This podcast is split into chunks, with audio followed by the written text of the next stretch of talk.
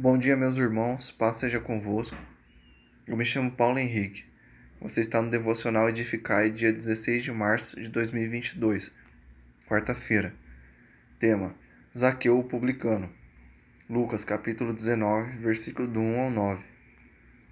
A história de Zaqueu o publicano e sua conversão se encontra em Jericó, uma cidade que ficava na província da Judéia.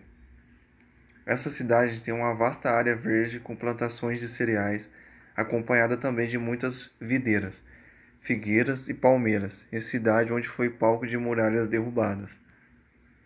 Durante a dominação de Roma sobre a Judéia, a sociedade era dividida em várias classes, dentre elas os publicanos, e eram de uma forma geral os responsáveis pela cobrança e arrecadação de taxas, tributos e impostos da população judaica.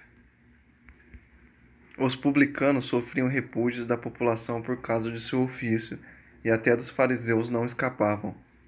Cobradores de impostos tinham a fama de praticar extorsão, enriquecer de forma ilícita e quase sempre vistos como traidores da nação e ladrões. Os publicanos, por sua vez, eram impedidos de participar do templo, onde havia leitura da lei e adoração ao Senhor. Apontados e criticados por onde passavam, isolados dos seus compatriotas e sendo vistos como pecadores terríveis na sociedade, havia um chamado Zaqueu, chefe dos publicanos, que conhecia a palavra de Deus, e no seu íntimo ele sabia que precisava de mudança e sentia que gostaria de conhecer Jesus, porque o nome de Jesus se tornara notório na cidade e ele sabia que em Cristo havia algo diferente. Mas a situação não estava tão simples assim. Havia muita gente e curiosos na cena, como descrito no verso abaixo. E procurava ver quem era Jesus, e não podia, por causa da multidão, pois era de pequena estatura.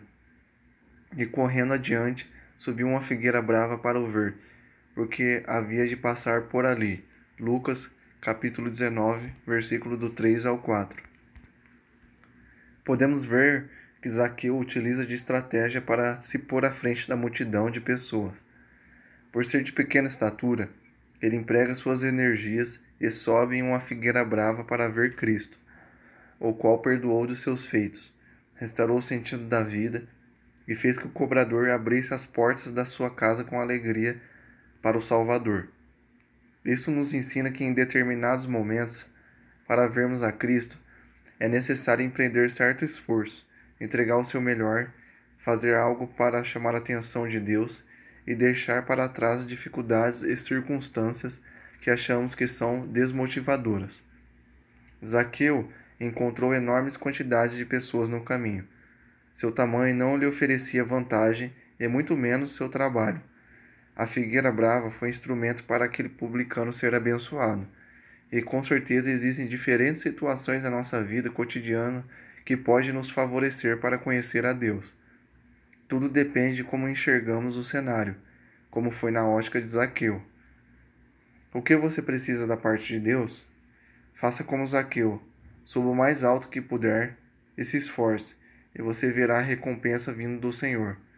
Deus pode transformar sua vida e, consequentemente, aquilo que está em sua volta.